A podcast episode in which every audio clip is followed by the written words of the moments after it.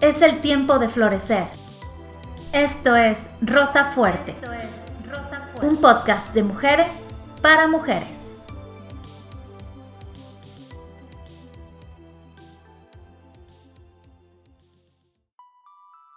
Hola, ¿qué tal amigas? Buenas tardes, ¿cómo están? Es un placer para mí saludarlas una vez más en nuestro episodio número 7 de Rosa Fuerte. Una vez más con uno de los casos de ¿Qué se hace en estos casos? ¿Qué se hace en estos casos? Y adivinen qué, amigas, creo que ya se dieron cuenta porque nuestra grabación está muy parejita, la voz escucha muy parecido, los tonos, y es porque estamos juntas. ¡Eh! Así es, estoy de vuelta en casa y podemos vernos nuestros hermosos rostros y es más fácil, es más fluido este asunto. Definitivamente creo que va a ser una sesión, un, episodio eh, un poco más ágil, un poco más movido. Vamos a estar eh, pues compartiendo este, este caso. Recuerda compartir en, en, Facebook, en Instagram, el hashtag Yo soy María. Yo soy María. Porque en esta ocasión nuevamente estaremos poniéndole de sobrenombre a la protagonista de esta historia, María. La vamos a llamar así. Esto es nada más para que sepan eh, que estamos respetando la identidad de todas las personas que nos han compartido. Estamos muy agradecidas porque han confiado en nosotras, están confiando en nosotras. Si tú tienes una historia que quieres saber qué hacer en esos casos, o probablemente tú ya lo venciste, probablemente tú ya eh, has encontrado la respuesta, la solución, pues compártenos tu historia a través de redes sociales, a través de mensaje privado en Instagram o en Facebook. Eh, puedes también mandarnos a nuestros, nuestras redes sociales personales tu historia de qué se hace en estos casos para que podamos bendecir a muchas mujeres más junto contigo. Así es, y estamos súper felices, eh, súper, súper felices de, poder estar aquí en un episodio más y que creo que las dos aquí, tú me dirás si sí, hemos recibido mensajes de felicitaciones, de qué padre, eh, chavas de Estados Unidos, de Canadá, de Alemania, eh, de varias partes del mundo, de aquí del, del, país, nos escuchan, nos, mandan likes, eh, nos, nos, mandan como mucho amor, mucho corazones, muchos corazones. como dicen en, inglés, muchos cariñitos como muestras de apoyo. Sí, definitivamente ha sido una muy buena experiencia, estamos muy agradecidas y queremos llegar a más. Cabe aclarar que no queremos llegar a más mujeres porque queramos como eh, ser famosas, ni mucho menos, al menos esa no es mi intención, ser famosa, pero lo que sí sé que es importante de este podcast es que podemos bendecir a muchas mujeres a través de nuestras experiencias, a través de lo que hemos aprendido a lo largo de nuestra vida.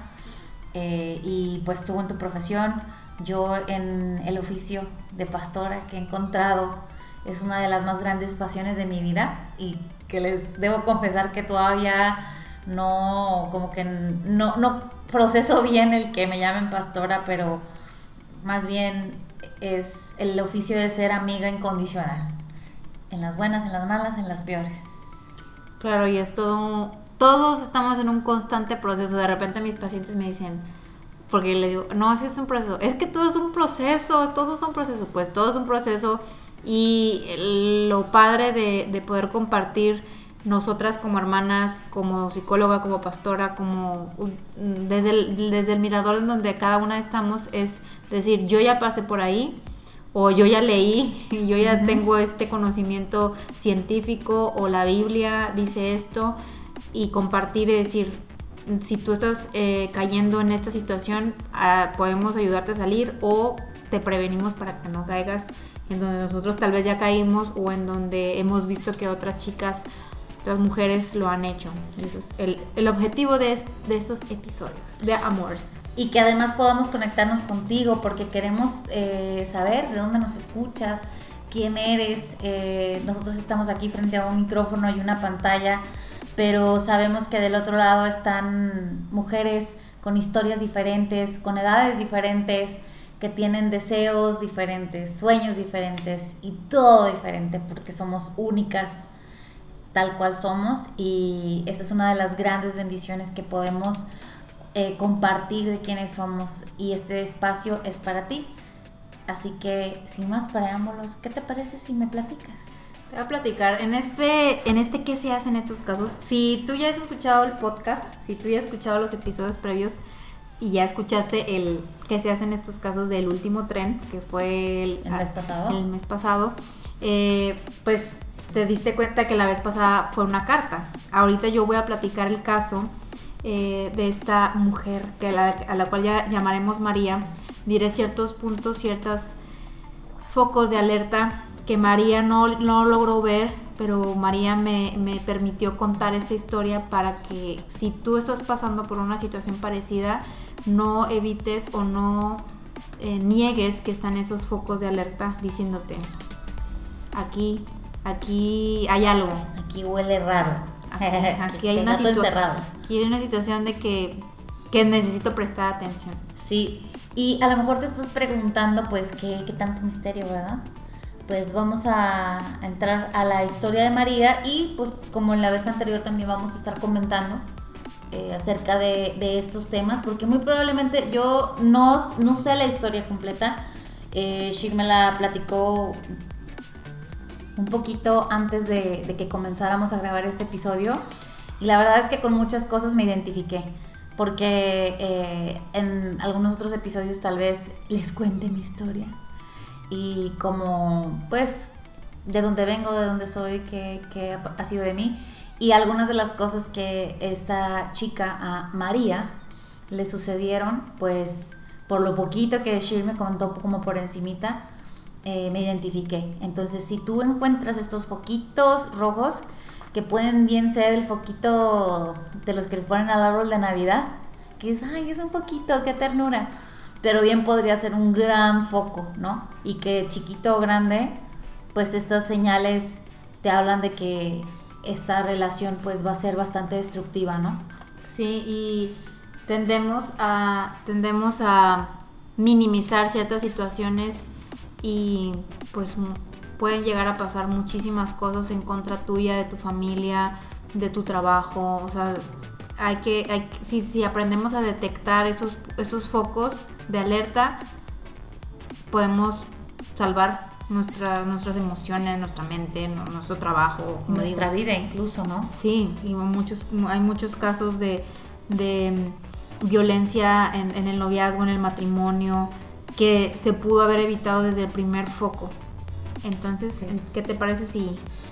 Sí, vamos a escuchar la historia entonces de nuestra amiga María y recuerda poner tu hashtag, aunque no te identifiques, tú pon tu hashtag, yo soy María, porque estamos hablando de una mujer colectiva que somos todas y que a cualquiera nos puede pasar algo como esto. Exacto, y ese es el punto, que muchas veces pensamos, ay no, yo no, ay, yo si fuera ella, uh -huh. yo haría esto. A mí no yo, me va a pasar eso. Yo si fuera ella, yo le hubiera dicho tal cosa, y yo si fuera ella, pero aquí el punto es cuando ya, si tú permites que es pasar por alto el foco rojo, los focos rojos, amarillos, del color que sea, después ya estás tan adentro de que, que ya, ya no es muy difícil, es como arenas movedizas, y entre más te mueves... Y entre más te mueves, entre más te desesperas porque ya te está llegando al cuello, es cuando ya no puedes salir. Entonces mejor, en vez de andar queriendo salir de una relación, es mejor no entrar. Prevenir, no le entres. Ajá. Entonces, bueno, ese es el caso de María, es una mujer de 33 años. Ella eh, es mamá. Eh, se separó de su, de, del papá de los niños hace tiempo. Y entre, entre el, entre la relación que se terminó y la relación que empezó con, con un hombre que le llamaremos, ¿cómo le quieres llamar? Eh, Pepito. Pepito. Bueno, pe Pepe. Pepe porque no lo queremos. Pe ah, Pepe. Pepe. Eh, conoce a Pepe y empieza una relación. Mm, cabe mencionar que a María no le gusta mucho estar sola. Eh, como a muchas de nosotras en algún punto de nuestras vidas queremos encontrar el amor, el príncipe y creemos que no necesitamos tener un tiempo a solas, ¿no? Entonces, bueno, conoce a Pepe y Pepe pues se ve como un chavo normal.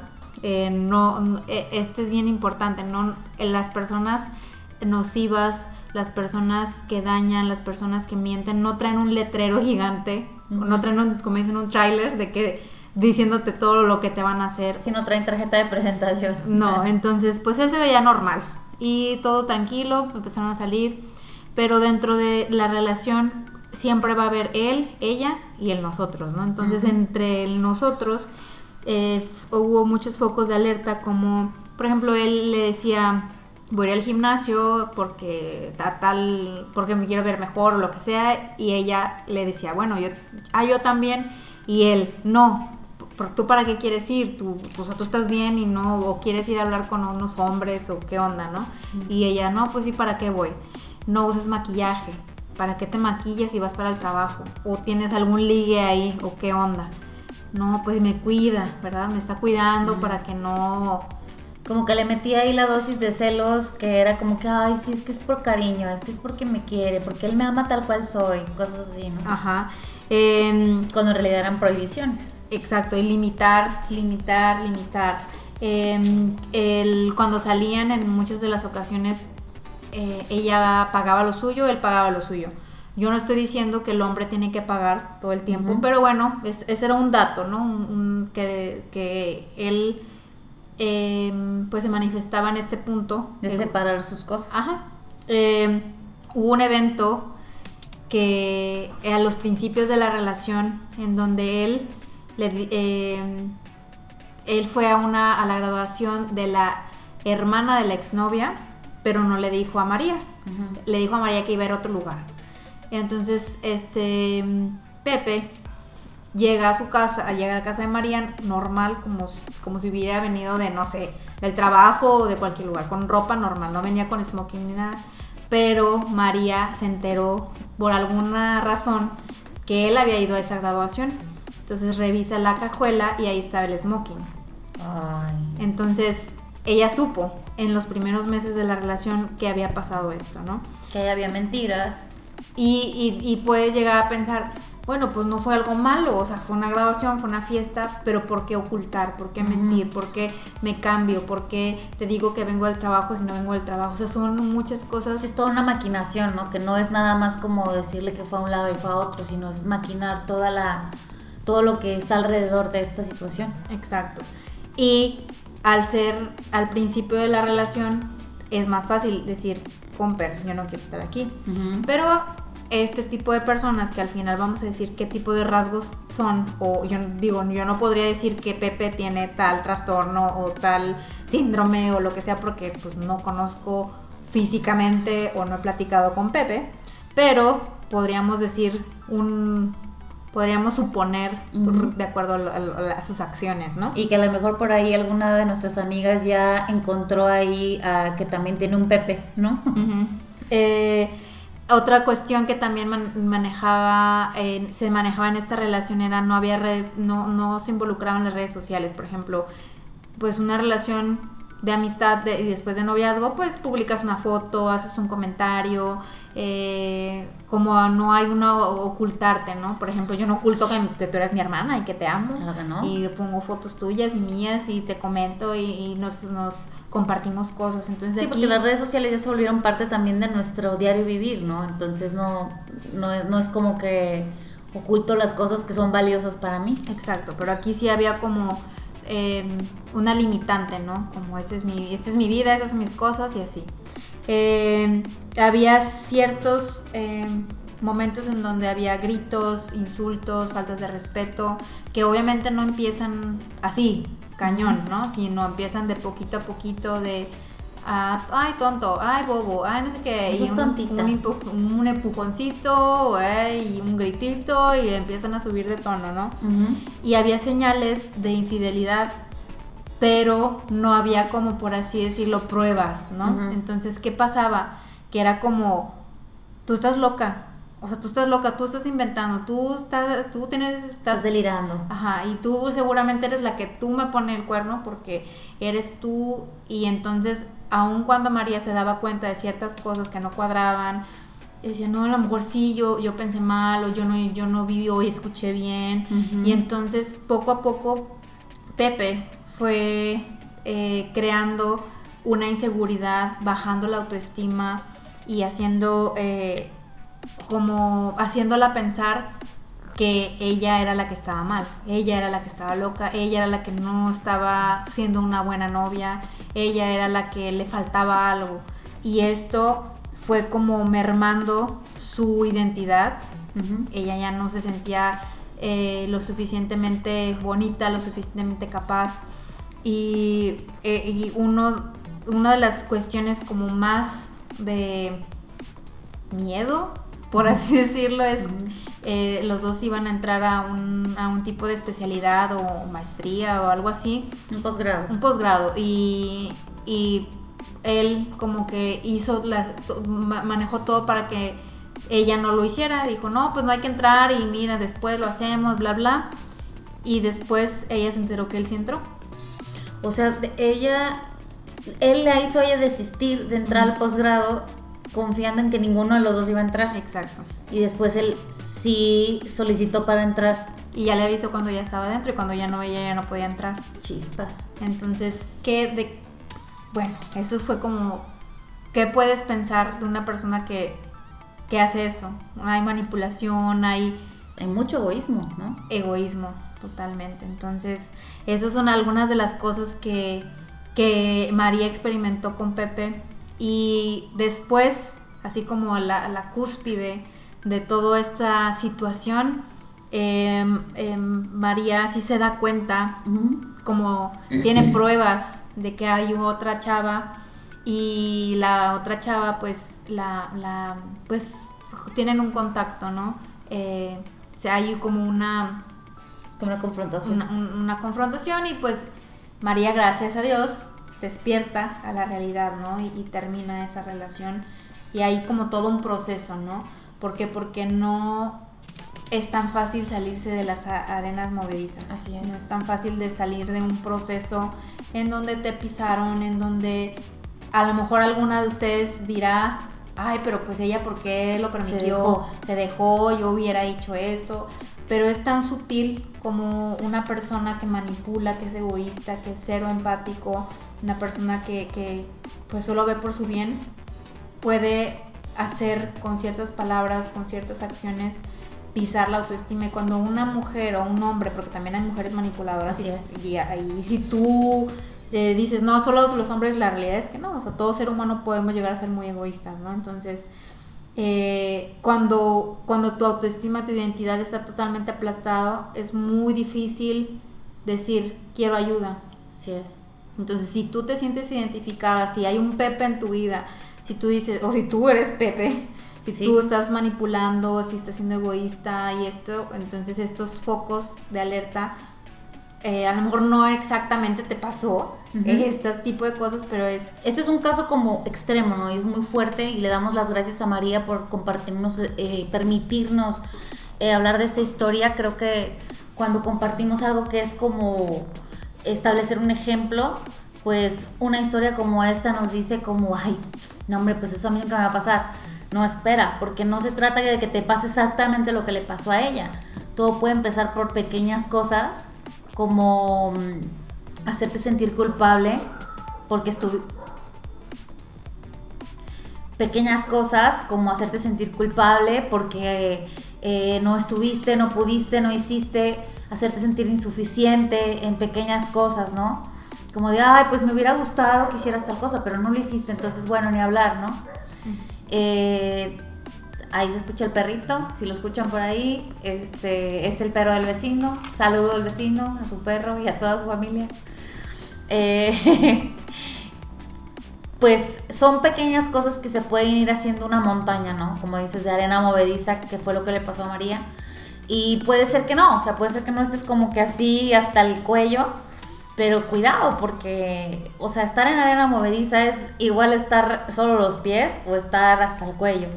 La diferencia en este caso, creo yo, que es que, pues en el caso de María, como tú dices, requirió un proceso de restauración, pues, más puntual, ¿no? Porque, pues, salir de algo como eso, pues, te deja con muchas heridas. Y en verdad como con, esa identidad que tal vez tú tenías muy fuerte y estabas muy bien y de pronto pues, resulta destruida, ¿no? y, y, que es importante saber que si tú estás en esta situación en, al principio, a la mitad o al final de esta historia, sepas que no hay culpa.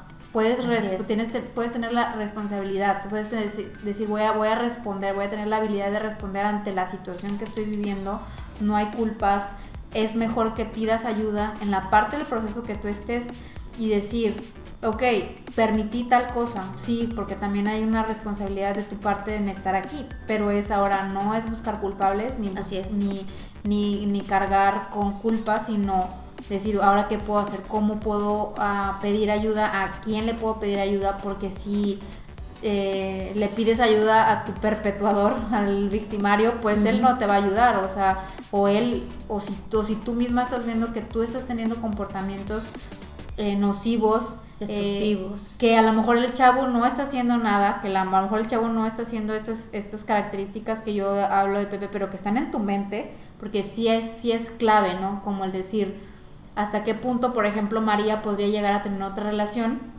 y no llevarse cuestiones de Pepe, ¿no? Exacto. Entonces es sanar tu corazón, si tú saliste de una relación así, es tomarte el tiempo de sanar y de verdaderamente perdonarte perdonar a la persona y avanzar. Pero que sí entiendas que no, o sea, lo de un clavo saca otro clavo, no aplica en ningún caso. ¿Por qué? Porque nuestro corazón eh, requiere sus procesos. Entonces, como lo ha mencionado aquí la bella psicóloga muchas veces, si no has escuchado sus videos, te recomiendo que, que los vayas a ver a su Facebook, que hay heridas pequeñas, ¿no? Como de papel, y hay otras, o sea, te cortaste con la hoja y ah, te ardió, pero pues no te vas a morir ni te vas a desangrar. Pero si tienes una fractura, pues dependiendo de la gravedad de la fractura, pues es como necesitas el proceso de sanidad, de recuperación, de cuidados, de atención. Entonces, en el caso de una relación que te ha dañado mucho, la solución no va a ser ir a volcarte en otra persona. Seas hombre o seas mujer, no va a ser esa la solución aunque tampoco la solución es que digas, ya jamás en la vida voy a volver a amar. Claro. O sea, los extremos no. Exacto, pero que sí puedas darte la oportunidad de ir con la persona correcta. En este caso puedes ir con una psicóloga. Si el caso no es tan grave o, tú crees que, que necesitas un consejo de, de, parte de Dios de qué hacer en caso de que estés a punto de entrar en una relación, acércate a tu pastora, a um, alguna consejera, eh, te vamos a dejar también nuestras redes sociales ahí las ligas de algunos grupos de mujeres, de algunas iglesias cristianas en los que nosotras confiamos y que sabemos que pueden brindarte ayuda. También está, por supuesto, la ayuda psicológica, que de ninguna manera implica que estés loca si tú estás buscando ayuda. Es como si te dijeran, ay, estás loco porque vas al doctor cuando te duele el estómago, o sea... Claro, y que la verdad, la realidad es que una persona loca, o por así decirlo. Entre comillas, claro. Eh, una persona que tiene una enfermedad mental severa no va a decir que está loca, o no va a decir que necesita ayuda, o no va a decir. No, o sea, una persona que está fuera de su mente no, no va a pedir ayuda. Si tú estás pidiendo ayuda es porque te estás dando cuenta que hay algo que no está funcionando o algo que, no te gusta o que quieres mejorar, porque el psicólogo pues también es para, para mejorar áreas que están bien, pero quieres estar mejor. Y me gustaría como, como decir el, el, punto aquí, lo que decía hace rato, no, este Pepe, no, yo no podría decir tiene esto o no tiene esto, pero hay ciertas cosas muy, muy clave de qué podemos detectar eh, en una persona que hace esto, que, a ver, a ver si, si aprendiste cuál era la palabra, cuál era la palabra es. El término que se utiliza es gaslighting. Ajá, excelente, muy bien es eso, cuando una persona hace gaslighting, que es no, tú estás loca, tú estás mal, o sea, esa persona manipula la situación, la relación, los actos para que la otra persona diga, en verdad, o sea, yo no escuché bien, yo no estoy manejando la relación correctamente, yo necesito ayuda, yo voy a buscar terapia porque yo soy la celosa, la, la, tóxica, ¿no? Y, y, esas partes, esas palabras de esas como es mucho de moda, ya hablamos sobre la gente tóxica en, en uno de los episodios, pero es, es, algo de todos los días. No, ya no voy a hacer esto porque soy tóxica, ya no voy a decir esto porque soy no tóxica. Y entonces todo es toxicidad. Y las personas que hacen la gaslighting es tú estás loca, tú estás tóxica, tú eres una enferma y estás mal y yo estoy bien. Aun cuando tengas casi, casi lo tengas en video, esta persona va a decir no es cierto. Es exacto, ¿no? Es como ir moviendo las cosas a, hacer creer o mover la realidad alrededor de ti para que tú creas que tú estás loca. Entonces te invitamos a que investigues acerca de ese término, gaslighting. Y para hacerlo como, como muy, muy puntual y cerrar este asunto de Pepe y María. Pues dinos qué había, en estos casos. Ah, había rasgos narcisistas. Si tú estás con una persona con rasgos narcisistas, que, son, son tres, cuatro cosas súper así, focos rojos, egoísmo, eh, que requieren mucha atención, que tienen un sentido desmesurado la importancia. O sea, yo sí importo, yo sí voy al gimnasio, yo sí me cuido, yo sí esto, pero tú no. Y carencia de empatía. Si esto tú dices, eh, mi pareja está, tiene esto, obviamente no no puedes diagnosticarlo, ni yo tampoco, pero es un foco de alerta porque este tipo de personas no van a cambiar a menos de que ellos quisieran cambiar y que ellos pidieran ayuda, pero tú no eres la salvadora.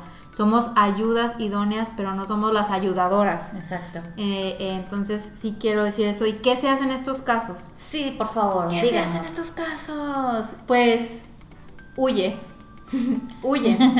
Así, literal. ¿Por qué? Porque tú no vas a poder Em, sanarlo. Esa persona va a ser así y normalmente pensamos, si yo lo amo, si yo lo cuido, si yo me espero, hasta qué punto, eh, y esa es una pregunta que siempre le hago a mis pacientes, ¿qué necesitas tú ver o sentir o, percibir para decir basta? Y no hay, no hay nada porque no hay un límite. Entonces, si tú estás en una situación con un hombre que tiene estas características y que te trata de esta manera y tú lo has llegado a permitir hasta cierto punto, huye.